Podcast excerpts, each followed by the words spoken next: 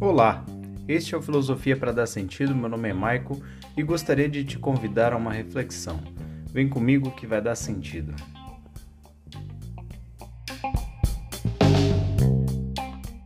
Em alguns momentos, a fé e a razão entraram em conflito no mundo ocidental. Parece que a afirmação de Tales de Mileto, as coisas estão cheias de deuses, trouxe dúvida para os crentes gregos que acreditavam na, no politeísmo, nos deuses.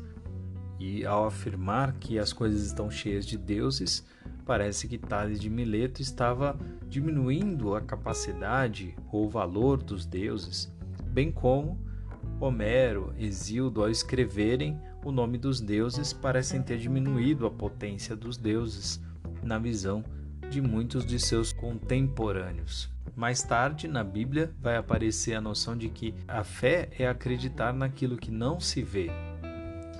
Mas tem um momento curioso que é o fato de Tomé não ter acreditado na ressurreição de Jesus e ter afirmado: apenas acredito se ver, acredito vendo. Um sujeito que duvida, não é verdade? E a dúvida se tornou uma das principais atitudes contrárias à fé. Curiosamente, a crença ela se tornou bastante questionada pela atitude da dúvida, que foi historicamente colocada muito próxima da ciência, do método científico, do caminho dos filósofos Descartes, por exemplo, utiliza a ideia da dúvida hiperbólica para construir uma cosmologia ou uma reflexão, uma filosofia que não dependesse de Deus ou da teologia para explicar a realidade, o mundo.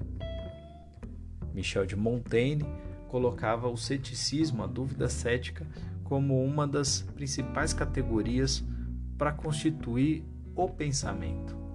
Os céticos pirronismo, teve seu momento de importância na história da filosofia ocidental.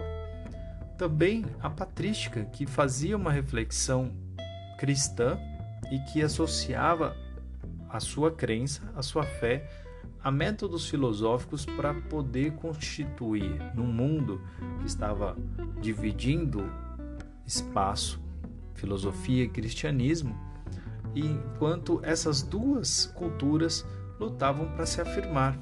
Parece que deram as mãos ali e encontraram um caminho interessante. Já mais adiante, numa idade média mais avançada, a escolástica buscaria a racionalidade novamente para justificar a ideia de Deus ou criar uma ou refundar a religião que era dominante durante toda a Idade Média. Então, a história da relação entre fé e razão é uma história antiga, duradoura, e a dúvida entra nesse jogo para botar algum tempero. Fez sentido para você?